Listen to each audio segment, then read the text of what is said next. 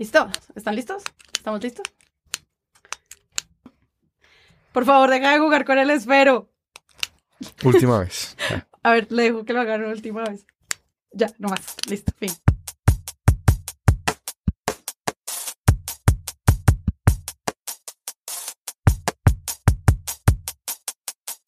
Bueno, tenemos nuevo episodio de Presunto Podcast y hoy tengo el placer de recibir a Carlos Cortés, que además acaba de sacar video de la mesa de centro, ¿no? Hola, querida Sara, acabamos de sacar un video sobre Odebrecht que de pronto nadie quería meterse de nuevo, pero es un repaso para los que realmente no han seguido el tema y quiero dejar la constancia de que no me gusta tanto este puesto en el que me dejaste hoy. pero el micrófono es muy bonito.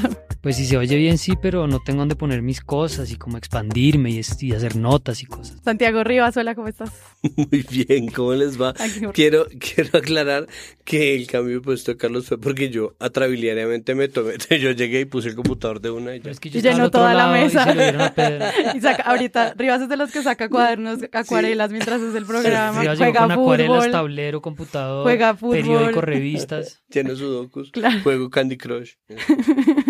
no sponsor. Y Pedro Vaca, hola, ¿cómo estás?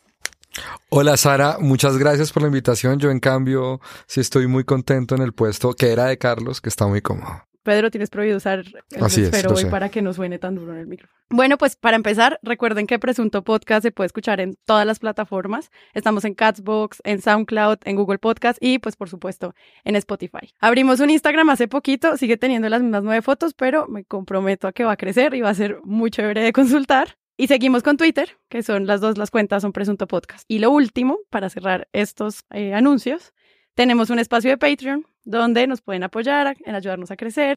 Los Patreons que patrocinan este episodio, como lo prometimos, son Diana Giraldo, Carlos Beltrán, Daniel Quintero, Andrea Gómez y Alejandro Rivas. Ese Alejandro Rivas es primo suyo porque dono resto. Mi papá. Ay, pues es un Patreon. Papá, muchas gracias. muchas gracias a todos por confiar en este proyecto. Bueno, ya terminamos los avisos y que empiece el episodio. En varias ciudades de Colombia, los migrantes venezolanos celebraron la juramentación de Juan Guaidó como nuevo presidente interino del vecino país. Nuevo espaldarazo a la transición a la democracia en Venezuela. El Parlamento Europeo reconoció a Juan Guaidó como presidente interino legítimo de ese país. Tenemos que pedir que Venezuela se libere de la dictadura y que retorne a la democracia. ¿Qué está pasando con Venezuela? Creo que ya todos sabemos que Venezuela es un tema de suma importancia, lo hemos recalcado muchísimas veces acá en Presunto Podcast. Y no solo queremos entender qué pasa con Venezuela, sino cómo Colombia ha respondido a la crisis de la frontera, a la crisis del país vecino y sobre todo los medios cómo han entendido eso. El episodio de hoy va a ir en torno a esas preguntas, de qué forma nos hemos aproximado al presidente, a sus decisiones desde el Ejecutivo, desde la Cancillería, y si las preguntas son las correctas, qué es lo que debería estarse preguntando el periodismo frente a la frontera. Bueno, yo empiezo planteando algo de contexto que creo que es importante. Nosotros venimos eh, de unos cambios bastante radicales de cuál era la relación entre Colombia y Venezuela. Y en particular sigue habiendo un espejo retrovisor de por qué esto no lo hizo Mr. Santos, por qué esta relación ahora sí está dando resultados. Y ahí es donde yo veo el primer cambio. O sea, sin duda el gobierno del presidente Duque está dando giros en cuanto a la relación con Venezuela, pero el contexto internacional le permite plantear una relación mucho más desafiante. Es, en este momento un punto en el que Estados Unidos está mirando hacia acá, la Unión Europea, países de la región, y donde se puede reconocer a un presidente paralelo, donde se pueden reconocer diplomáticos paralelos. Entonces creo que ese es el primer punto donde no podemos simplemente decir, esta es la nueva realidad y ahora Nicolás Maduro es el dictador. Eh, y en otras noticias, el dictador declaró hoy lo siguiente, no, hay, acá hay unos problemas grandes de cambio de contexto y no es simplemente que nuestra nueva realidad es que desconocemos un gobierno con el que Colombia tenía relación, que medió en el proceso de paz, que tenía pues una legitimidad internacional más allá de los cuestionamientos. Ese es para mí el primer punto de partida. Nosotros estamos enfrentando cambios muy grandes en esa relación y ahí es donde los medios en primer lugar no es como nos sentimos muy presionados y está la nueva normalidad. No, esa transición hay que explicarla, esos cambios hay que entenderlos. Estoy de acuerdo y me parece que el punto de partida además es el correcto. Es decir, ahí viene muy a colación una frase que dijo Cecilia Orozco en su discurso al haber recibido el premio, no estoy, si no estoy mal, el Fidel Cano el Guillermo Cano, en el CPB. El Fidel Cano, perdóname Fidel. El, el Guillermo Cano en el CPB. Ella dijo una cosa que es interesante y es, nosotros, refiriéndose a Noticias 1, estamos frente al poder, no al lado de él. Y lo que dice Carlos habla de unos medios que están al lado del poder, que deciden hacer parte del aparataje del poder y que toman parte en la construcción de discurso como si tomaran parte en la construcción de país. Entonces empiezan a hablar sobre el dictador, el presidente interino de Venezuela, Juan Guaidó, es decir, empiezan a votar un montón de términos que simplemente lo que decretan es una nueva normalidad y esto pasa por, y esto lo estábamos hablando antes de arrancar, una agenda que se viene tejiendo desde hace mucho tiempo. Este tema de Venezuela es un tema complejo, sobre todo porque es un tema que nosotros venimos cocinando a fuego lento durante meses y meses y meses, incluso durante años. Venezuela se volvió el coco y Venezuela se volvió el satanás, ¿no? Cuando se fueron las FARC, entonces ese coco, ese espacio lo llenaron Venezuela, el petrismo un poco, pero sobre todo la amenaza de volvernos Venezuela se volvió algo constante y eso es algo que ha aparecido en los medios, ¿no? Nosotros no hemos hecho sino darle palo a Darío Arismendi precisamente por estar evangelizando y diciendo que nos vamos a volver Venezuela y que nos vamos a volver Venezuela y que nos vamos a volver Venezuela. Hasta el cansancio. son las 8.33, son las 8.32, son las 8.34. Por los lados de darse nadie se va a volver Venezuela. Entonces, ese, ese nos vamos a volver Venezuela se nos volvió a nosotros un cliché constante en los medios. Todo esto para decir que nosotros llevamos un montón de tiempo construyendo una crisis desde los medios. Y durante mucho tiempo parecía que los medios anhelaran la crisis y ahora por fin tienen una. Es como, ya por fin tienen una. Y entonces sale la ilustración de semana de, de Duque con el, me pasó un Marta Lucía, de Duque con las banderas en el caballo de Venezuela y, y, de, y de... Me pasó un Marta Lucía, ya tiene un término. y la bandera de, Duque, perdón. Con el liderazgo del presidente Uribe, del presidente Duque, perdón, perdón, del presidente Duque. El, y la bandera de la seguridad, entonces dice, semana, ¿no? Semana como poniéndole el corbatincito a Duque y peinándolo. Bueno, papito, ahora vamos a hablar de seguridad y vamos a hablar de Venezuela, ¿no? Duro con ese gordo, duro, no, pero es que, no, duro con ese gordo, ya es que ya con esta, con esto aquí ya arrancamos. Y así empezó semana a tejerle una agenda al presidente y la gente en general se pegó de ahí y ahora la bandera es Venezuela. No importa qué haga Duque en las ruedas de prensa con Trump, no importa, es decir, es un asunto diplomático muy complejo, pero para nosotros es el marcapasos de la agenda nacional. Bueno, yo creo que en términos de lo que podría ser las movidas diplomáticas de Colombia, digamos, no tenemos mucha experiencia de cubrimiento, digamos, Colombia tiene experiencia en términos de lucha contra las drogas, de lucha contra el terrorismo, pero digamos de conflictos binacionales, por lo menos dentro del pasado reciente no hay mucha experiencia incluso dentro de los medios de comunicación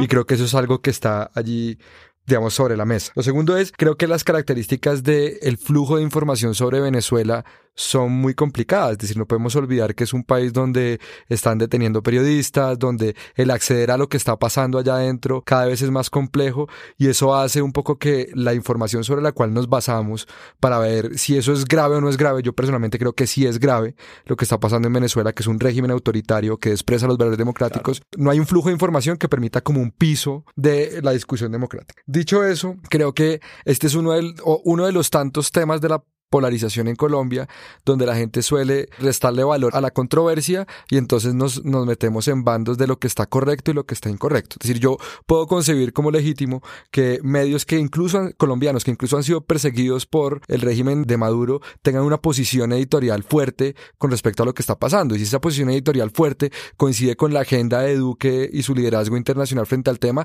mí me parece que eso es legítimo. Ahora, lo que creo es que posiciones distintas a esa, digamos, posiciones distintas al a acompañar a Duque, casi que paisaje mediático para rodear el, el planteamiento oficial, posiciones contrarias a esas son despreciadas, ¿sí? son, incluso son consideradas pro Maduro, cuando no es el punto. Entonces yo creo que hay preguntas clave que deberían estar haciendo los medios de comunicación colombianos que no, no se están formulando con el nivel de ímpetu que la, la dimensión del asunto requiere. Pues es que lo que yo siento en general con Venezuela es que Venezuela se la pone muy fácil a los medios porque todos estamos de acuerdo en que se trata un régimen autoritario, todos estamos de acuerdo de que se trata de un régimen dictatorial y de ahí en adelante seguir buscando venezuelistas en Colombia es una empresa inútil, pero es una empresa que se lleva a cabo eh, precisamente. ¿Cómo así venezuelistas? Los venezuelistas es como. Maduristas, ah, claro, está defendiendo, sí, a los maduristas y a los chavistas y como. No, pero incluso es. No, pues es que yo no apoyo una intervención militar. ¿Cómo? ¿No? Entonces, ese, ese tipo de matices. entonces, ¿cómo lo va a resolver? Ah, entonces diga cómo lo va a resolver. Pues es imposible, exacto, es imposible dar un debate que miren, los medios que están del lado del gobierno llevaban meses defendiendo lo indefendible. A Néstor Humberto, llevaban defendiendo todo el asunto, bueno, ahorita que, que va a volver el cuento de los testigos falsos entre Uribe y Cepeda, defendiendo de verdad lo indefendible a los potenciales directores del Centro Nacional de Memoria Histórica, defendiendo todo aquello que era absolutamente imposible de poner en ningún lado y ahora tienen la oportunidad de atacar lo indefendible. Pero la percepción de la crisis es una narrativa unificada, como todos vamos a hablar de una crisis al final no termina llevando como una mediocridad al cubrimiento. No, yo creo que la crisis existe. Sí, obviamente. la crisis existe y si es un problema y si es un problema y si es un problema regional y es un problema que, digamos, desde todo punto de teoría política requiere de esfuerzos diplomáticos. Ahora, lo que creo es que precisamente en un país que tiene tan poca experiencia en conflictos binacionales como Colombia y que tiene tantos niveles de polarización, el plus que tiene la controversia es que este Estado tome mejores decisiones públicas. ¿Sí? Entonces, por ejemplo, en la entrevista que hace La Voz de América a Duque, y entonces le pregunta varias veces sobre el punto de las tropas, por la liberación del pueblo venezolano y lo hemos venido haciendo a través de un exitoso cerco diplomático. Pero está dispuesta Colombia a recibir tropas estadounidenses en su territorio. Y la continuidad del cerco diplomático. Entonces no está dispuesta Colombia a recibir tropas estadounidenses en su territorio. Lo más importante para que Venezuela alcance la libertad es el cerco diplomático. Entonces es un no. El cerco diplomático es la herramienta más importante que se ha visto en la historia reciente de América Latina. Discúlpeme, eh, señor presidente, pero no me está contestando a la pregunta. Le respondo de nuevo. ¿Sí o no? no tiene matices esta pregunta. Es que como no tiene matices, le reitero que creo fehacientemente en la importancia del cerco diplomático. Y el cerco diplomático va a ser el vehículo que va a activar pues a mí lo único que me queda claro es que no hay una buena respuesta a esa pregunta y a mí me preocupa que no haya una buena respuesta a esa pregunta, ¿sí? Porque no es un asunto menor en el marco del conflicto que se tiene. No es que estemos inventando un conflicto sobre Venezuela. El conflicto está ahí, es un conflicto en el cual han marcado oposición más de 60 países. Es decir, esto no es un asunto menor y somos tal vez el vecino con la frontera más extensa y en una condición, digamos, donde Venezuela es un referente. Queda claro que no hay una respuesta por parte del gobierno colombiano con respecto a eso. Y, eso es delicado solamente se le podría preguntar al Ejecutivo o los medios nos han explicado a qué otras instituciones podemos hacerle esta pregunta. Claro, porque además acá también tiene un rol para ejercer el Congreso. Y devolviéndome un poco al punto de esa pregunta, yo decía en Twitter el lunes que me preocupaba o que me daba la sensación sobre todo, no tanto de un presidente que no quiera contar lo que va a hacer, eh, sino realmente un presidente que no tiene muy clara cuál es la ruta. Y yo siento que es el momento para empezar a hacer ciertas preguntas frente a lo que puede pasar más adelante, pues en este pulso político. Y hay un riesgo que, retomando lo que decía Rivas, para mí es el problema y es el riesgo del consenso. Y es efectivamente la mayor parte del país, pues está indignada y siente que la situación en Venezuela es insostenible y eso genera, eso genera algún nivel como de popularidad y eso le ha ayudado al presidente en su agenda y en sus encuestas, pero el riesgo para los medios es sentir que ahí deja de haber espacio o deja de haber necesidad de hacer preguntas. Me acuerdo, por ejemplo, cuando Colombia bombardeó Ecuador para dar de baja a Raúl Reyes, que se, se hizo creo que fue una asamblea de los países de la ONU que se reunieron en República Dominicana cuando Uribe dio un, un, monólogo larguísimo hablando de eso y como que Creo que fue una cumbre. Sí, fue una, una, cumbre, una cumbre básicamente de países de la región y donde básicamente Uribe dio muestra de su firmeza y entonces los medios un poco lo rodearon, pues en su mayoría, pero había unas preguntas muy serias alrededor de lo que había hecho el país.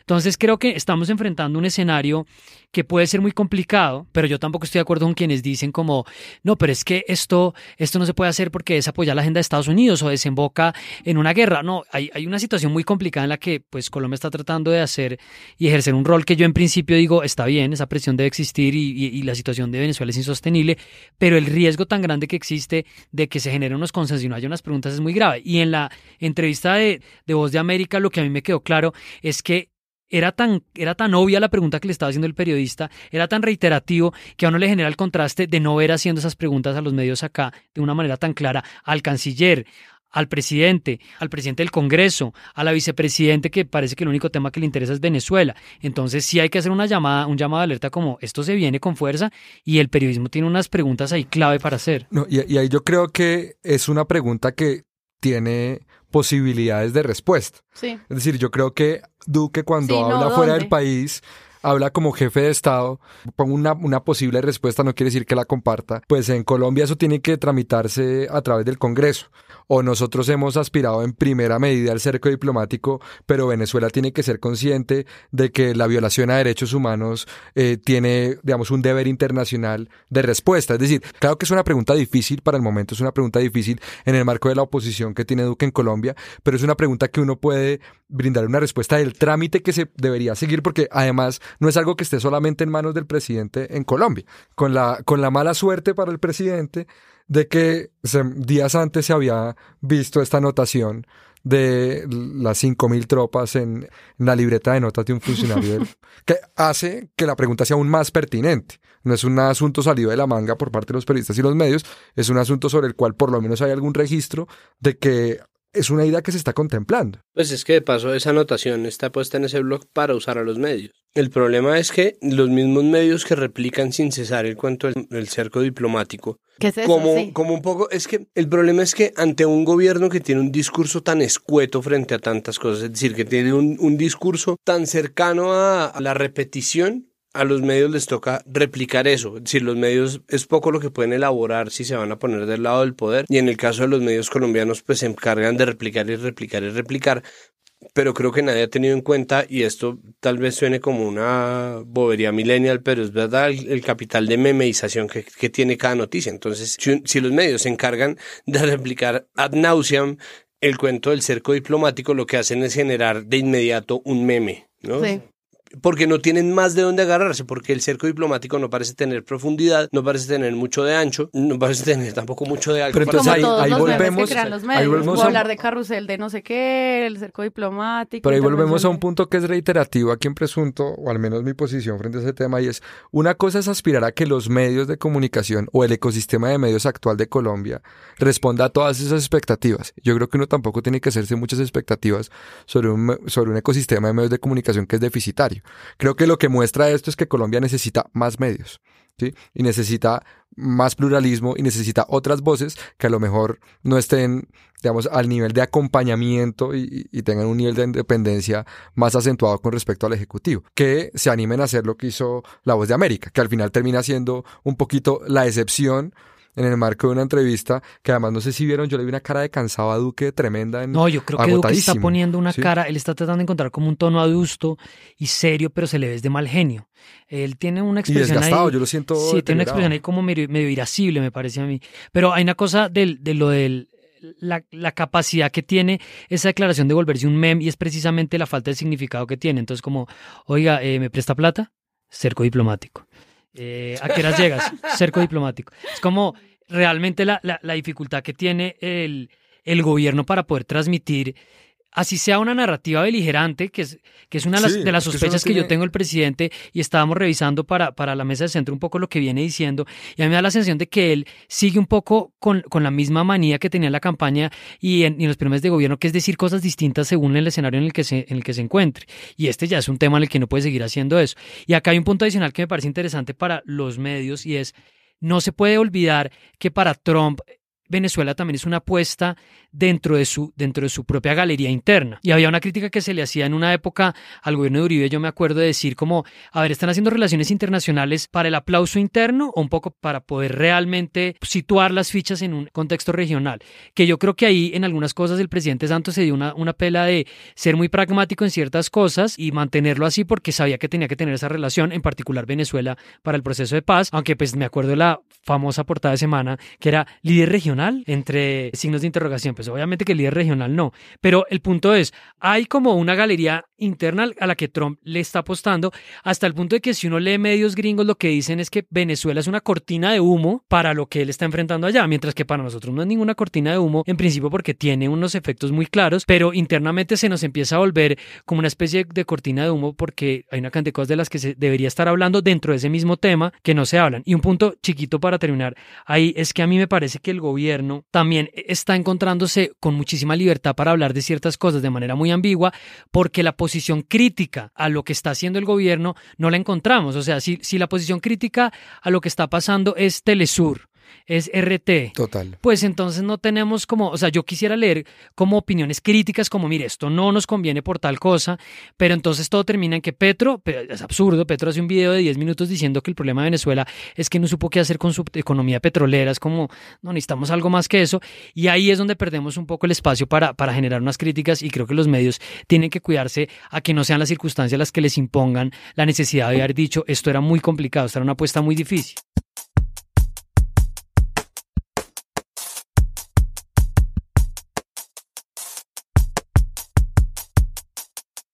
Pues es que también está el tema de entender a nivel internacional cómo están pasando las cosas, que era lo que tú planteabas, como cuáles son las teorías que los medios están planteando de lo que de la influencia de Rusia, las decisiones a nivel internacional como un nivel global más amplio, que esas preguntas serían tal vez las que podrían hacer más interesante el debate interno, que siempre es muy mirándonos hacia nosotros sin tener en cuenta como que hay un montón de intereses en los que ni siquiera estamos involucrados. Si hay algo delicado en dentro del Estado son las relaciones internacionales. Es hmm. decir, las reservas, por ejemplo, de información más clásicas están con respecto a seguridad nacional y relaciones internacionales. Y encuentro, digamos, por lo menos parte de la tradición que el presidente comparta públicamente una información y se reserve otra.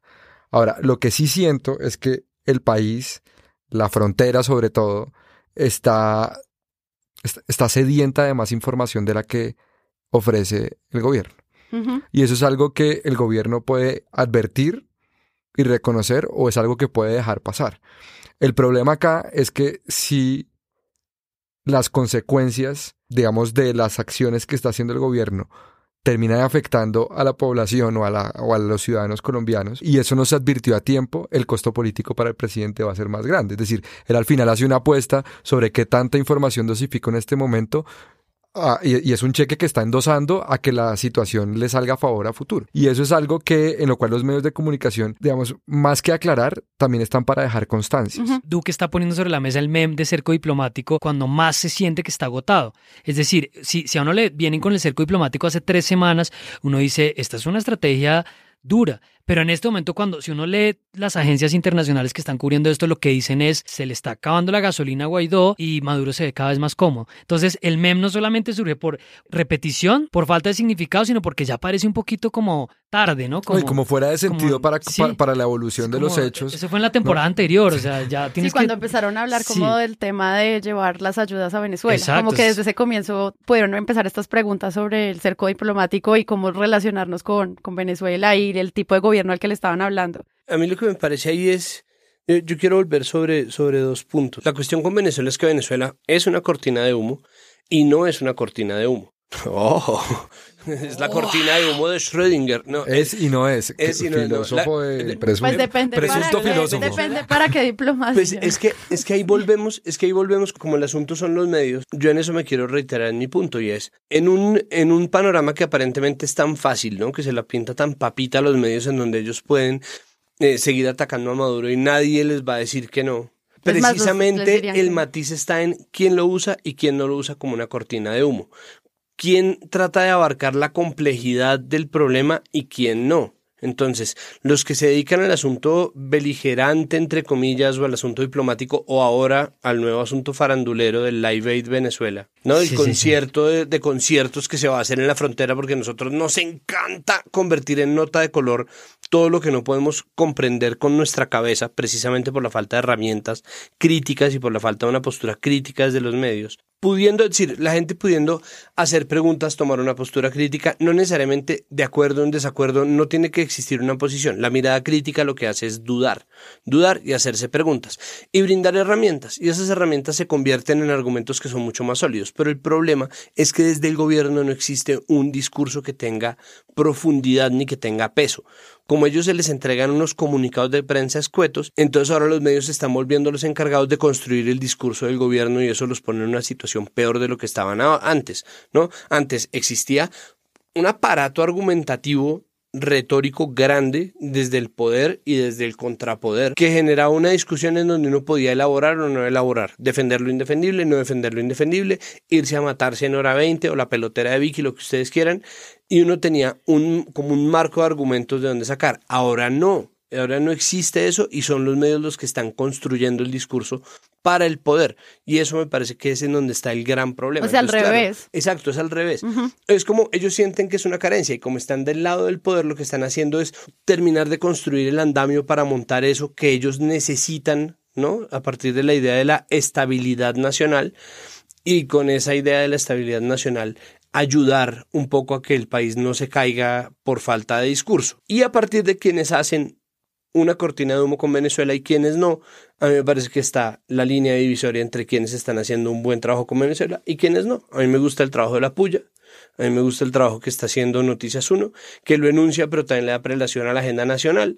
Eh, a mí me gustan las editoriales que ha sacado el espectador al respecto. Me gusta el trabajo internacional en general que se le ha dado y me parece que obviamente hay algunas notas que son muy buenas, sobre todo las que se refieren al componente humanitario. ¿Cuál es el problema? Que el humanitario siempre está al borde de volverse una cortina de humo porque la gente en redes está reclamando que la ayuda humanitaria también se vaya para el Chocó, también se vaya para la Guajira, y nosotros estamos por un lado en redes, hirviendo de piedra porque nadie le pone atención a Colombia y por otro lado en los medios completamente abocados al tema de Venezuela. Hay una crisis humanitaria, ¿sí? Hay la disponibilidad de unas ayudas, digamos, todo esto son hechos, ¿sí? Sí. Y hay una idea de sensibilizar frontera a partir de digamos, un concierto y me parece que eso no tiene por qué ser tratado de una forma banal dentro de lo que está sucediendo, ni como una, una versión light que enmascare la falta de claridad sobre las posiciones políticas. yo, creo que, yo creo que eso, va, eso, va, por cuerdas distintas y creo que podemos estar de acuerdo en que al Estado colombiano, ni siquiera a Duque, le ha faltado claridad sobre el alcance de las posiciones internacionales que está tomando y concretamente con la posibilidad de una guerra exterior. Yo puedo estar equivocándome en lo que voy a decir, pero creo haber leído sentencias de la Corte Constitucional donde se plantea que en guerra exterior, que sería uno de los estados de excepción que contempla la Constitución, habría algún nivel, digamos, de parámetros y marcos sobre los medios de comunicación.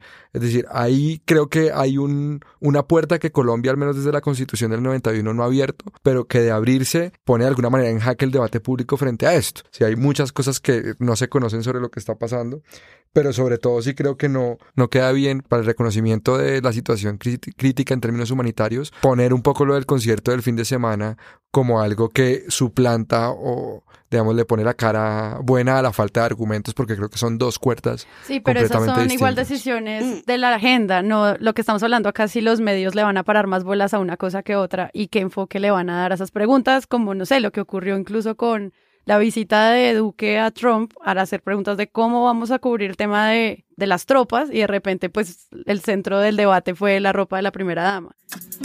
El vestuario que lució la primera dama de Colombia, María Juliana Ruiz, en el encuentro del presidente Iván Duque con Donald Trump en Washington, despertó todo tipo de comentarios en redes sociales. Y sentimos que son esas cosas las que hay que llamar la atención sobre qué es realmente importante, sobre qué hay que llamar la atención. Obviamente todo hay que contarlo, pero es la cantidad de información que se da sobre un tema, lo que podría nosotros decirnos si es una cortina de humo o no. Claro, pero ahí volvemos a la cuestión. O sea, usted y yo estamos completamente de acuerdo.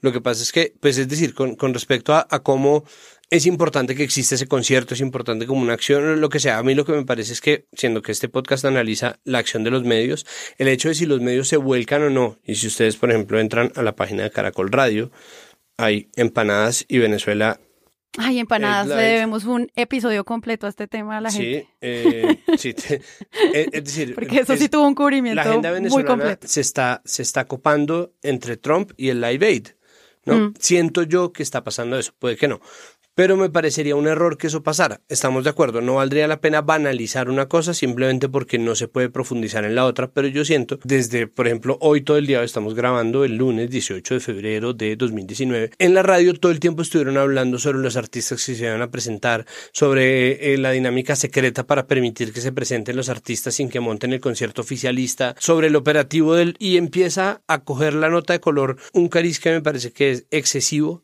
en el cubrimiento de un tema tan complejo. Entonces, claro, en, en aras de no dañarle el caminado al concierto y a las iniciativas culturales por la sanación de la frontera y por la paz, los medios valdría la pena que conservaran siempre su postura crítica y no simplemente se abocaran a sacar de donde hay una beta mucho más rápida y mucho más fértil de, de contenidos. No, pues si quieren yo digo algo antes de irme. Eh, Carlos, últimas palabras, tiene 10 segundos. Yo estoy preocupado a medida que avanza el episodio. Es decir, empecé consternado, empecé con algún nivel de ruido en mi casa, pero me declaro muy preocupado en este momento. Yo creo que esa vaina de Live Aid Venezuela en un contexto tan complicado como el que hay ahorita en la frontera es una mala idea corre el riesgo de ser un distractor enorme para los medios. y Hay una cantidad de preguntas sobre cómo va a seguir esto, entonces me declaro preocupado. Gracias. Bueno, sí, es un tema que sobre todo muestra que acaba de empezar como otra manera de contar Venezuela. Quisiera citar un tweet de Catalina Lobo Guerrero que dice, tarima y concierto al lado y lado como si fuera un cierre de campaña y los únicos que pueden escoger a cuál baile van son los militares. Duro. Sí, está bravo. Bueno, ya con eso cerramos. Ya no hay nada más que decir. Ya me dejaron jodido, sí. Gracias, Pedro acá.